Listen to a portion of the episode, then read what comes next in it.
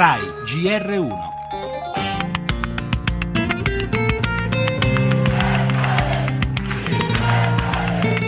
La Spagna prova a voltare pagina. Il crollo del Partito Popolare provoca un ribaltamento a favore delle sinistre.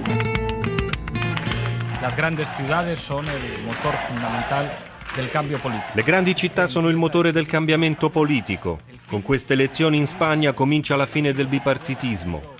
Per noi di Podemos una conferma. Ogni volta che si aprono le urne cresce il consenso.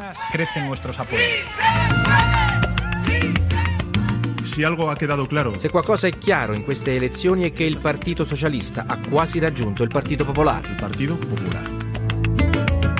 La Spagna vuole un cambiamento, gli elettori lo hanno detto con chiarezza alle urne nelle amministrative delle grandi città, scegliendo il nuovo Podemos. Abbiamo sentito le prime dichiarazioni di Pablo Iglesias, che di Podemos è il leader, e quelle di Pedro Sánchez, segretario dei socialisti spagnoli. Tace il premier conservatore Rajoy, la sua strategia elettorale è chiaro, non ha funzionato. Mesi fa colpì la foto di quattro giovani leader socialisti dalla giornata di chiusura della festa dell'unità di Bologna. In maniche di camicia Renzi, Sánchez, il francese Vase l'olandese Samson sembravano pronti a interpretare la voglia di nuovo dei cittadini dei loro paesi. Podemos in Spagna dice che c'è qualcun altro con cui confrontarsi. Le ragioni da Steven Forti, ricercatore di storia contemporanea presso l'Università di Lisbona. La disoccupazione, la mancanza di lavoro, una crescita economica eh, ribadita continuamente dal governo di Rajoy nell'ultimo anno, che però non è percepita dalla popolazione spagnola, una possibile tangentopoli spagnola è ormai sulla bocca di tutti e i casi di corruzione nell'ultimo anno sono diventati moltissimi.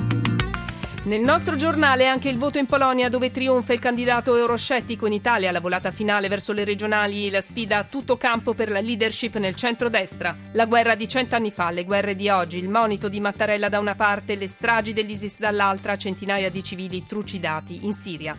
Sciopero all'Italia, piloti a terra per protestare contro l'ipotesi d'Italia al personale naviganti e la dismissione di aerei. Gli affari sulla pelle dei migranti si allarga l'inchiesta sui fondi per l'accoglienza a Napoli, indagato anche il capo della Caritas.